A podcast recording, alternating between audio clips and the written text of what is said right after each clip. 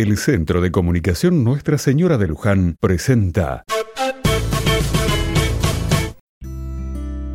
Otra mirada.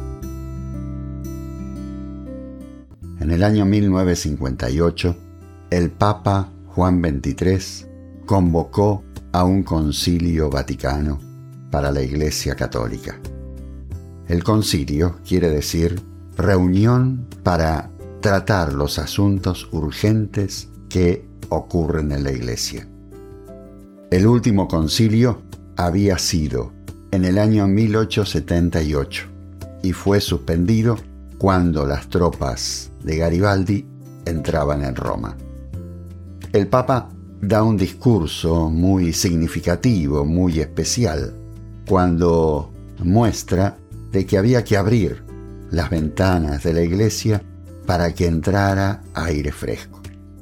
La iglesia vivía una tradición, no digamos tradición porque eso es válido y auténtico, sino un tradicionalismo que estaba marcado por rituales, por ceremonias que estaban bastante alejadas del mensaje de Jesús.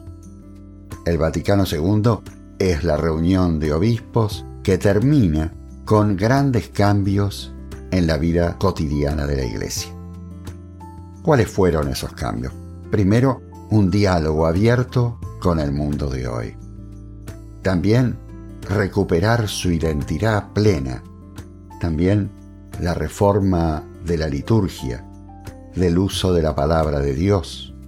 El diálogo con los hermanos cristianos y con todo hombre de buena voluntad la construcción de un mundo más justo y más fraterno. Todos estos temas fueron tratados por los padres conciliares y fueron aprobados por el Papa Pablo VI, que fue el sucesor de Juan XXIII y el que continuó la labor del concilio. Las reformas de la Iglesia son profundas y todavía se está en ese camino de reformar el Papa Francisco ha querido de una manera especial recordar este momento clave de la Iglesia y que a los que tenemos bastantes años lo vivimos desde chicos como una gran novedad.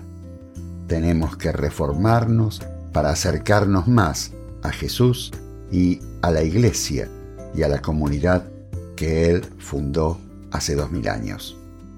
Tratemos de conseguir algún documento del concilio y leámoslo. Ahí vamos a encontrar muchas palabras que nos ayuden a vivir nuestra fe en el diálogo con el mundo de hoy.